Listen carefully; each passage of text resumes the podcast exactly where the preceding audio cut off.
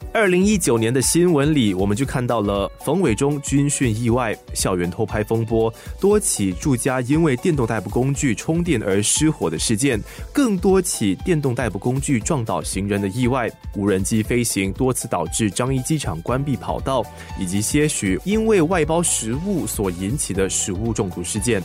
这些听起来毫无关联的个别新闻，其实都与安全这个主题脱不了关系。生活加热点，从读者的角度，军训、隐私、家居防火、人行道。航空和食品这些领域的重大安全事件，毕竟都没有直接发生在你和我的身上，所以这一集就请来了华文媒体集团新闻中心总编辑韩咏梅，和我们讲解该怎么更好的认识这一类新闻。我想这个东西分两面吧，一方面是新闻本质哈，什么东西最先刺激到你，通常就是这个新闻的表象。不论是像冯宇中事件这样的一个军训的疏忽，或者甚至任何一个交通意外，大家都会被这个表面所先吸引，对吧？吸引了之后呢，就会马上想找一个答案，然后最直接的答案，很多时候也是往表面上去，而且就是在这个房间里面最大的那只大象，通常就会被视为就是啊，因为是只大象，所以我才这么用。然后这个大象很多时候就是一些，比如说，如果你是在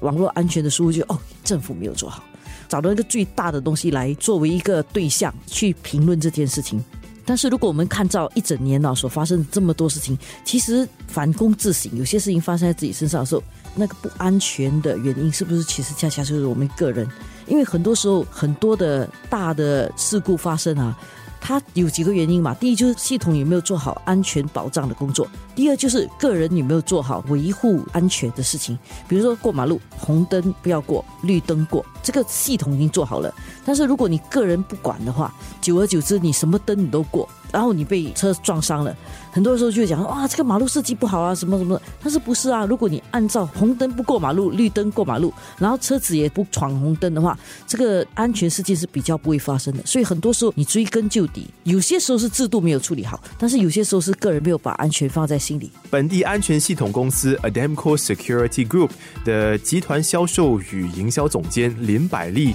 也就是 Patrick，也对国人的安全意识分享了相同的看法。根据我的观察，国人的安全意识并非我们想象中的第一流。大部分的人对安全课题的认识有脱节的现象，往往可能会觉得种种的安全事件只不过是事不关己的数据，而且只有政策措施有能力维护安全。但是事实并不是如此，维护安全的工作只有在全民参与的情形下才能够有效的进行。就像是最近的电动代步工具政策。大家起初觉得只是政府的介入才可以解决意外事件的发生，可是我们看到第一轮的管制措施推行后，意外事件仍然继续的发生，所以才有了后来的禁令。任何工具的使用，很大程度上讲究个人的责任感，只有这样的思维和政策的配合下，我们才能够有效的确保最高的安全。两位的说法确实可以让我们以更全面的角度来解读二零一九年所发生的安全新闻，但是往更深一层面来看安全课题的话呢，永梅则提出了一个关键：如果你做任何事情都有负责任的概念的话，那犯错的可能性其实比较小，你会比较小心一点。我们谈的这些都好像是外面会对我们个人造成伤害的事情，但是工作上我们也常常碰到了。在写新闻的时候，有时不小心也会把东西写错。很多时候是因为你同时在做很多事，同时在做很多事的时候，感觉上好像效率很高，但是你忽略了是那个安全。而实际上最珍贵的东西，恰恰又在安全那里。如果你一个东西非常安全的话，就是说它做的很精密，而这个很精密这个东西其实是价值非常高的，而这个东西。很多时候啊，因为你同时在做很多事情，你就慢慢说，哎，我这个可以看好呢，我我偷吃步偷吃步，一般来讲你平时看不到，但是他一错的话，他可能像桥牌这样哦，兵败如山倒的这么倒法，那是很可怕的。最好的做法就是每一个人做自己那一小步的时候都注意安全，而不要大家都忽略一点，到最后你要从系统上去解决，那个成本就真的非常高了。Patrick 则认为，顺着时代的不同，我们也应该开始考虑多加运用科技来维持高水平的安全意识。我国政府对安全的认识和提倡度，在国际平台上算是数一数二的了。不过，国人自身的安全意识必须也顺着时代改变，而有些国人在这方面却呈现停滞不前的状态，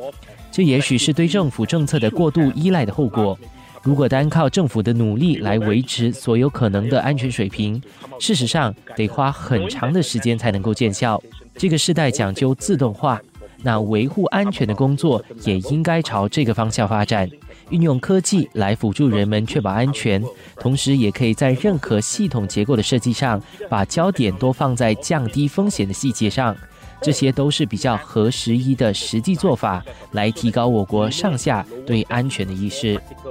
生活加热点。二零一九年与安全相关的新闻，大多都是已经发生的事情，唯有在七月份。我们就在报纸上看到了政府宣布成立一个电信网络安全专家团队，以确保我国的电信基础设施安全而且具有韧性，为我国在二零二零年将推出的五 G 网络做好准备。故此，我就相信网络安全会在二零二零年里是你和我可以开始关注的课题。5G is just another step into enhancing. 五 G 网络是改善我们日常电子连接性的新科技，但是背后的担忧是在让更多的电子器材通过五 G 网络更快、更有效地为我们效劳的同时，我们也正在大量的输入个人资料。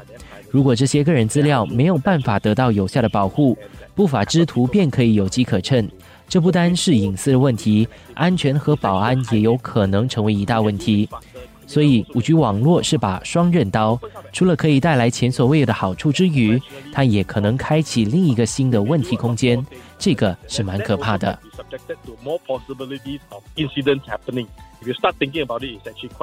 生活加热点，讲到网络的话，它又是另外一种思考形态的不同。我们开始用电脑了之后，我们发现其实做错事情很容易改，对吧？因为你 backspace 啊，你 delete 啦，你 cut and paste 啊，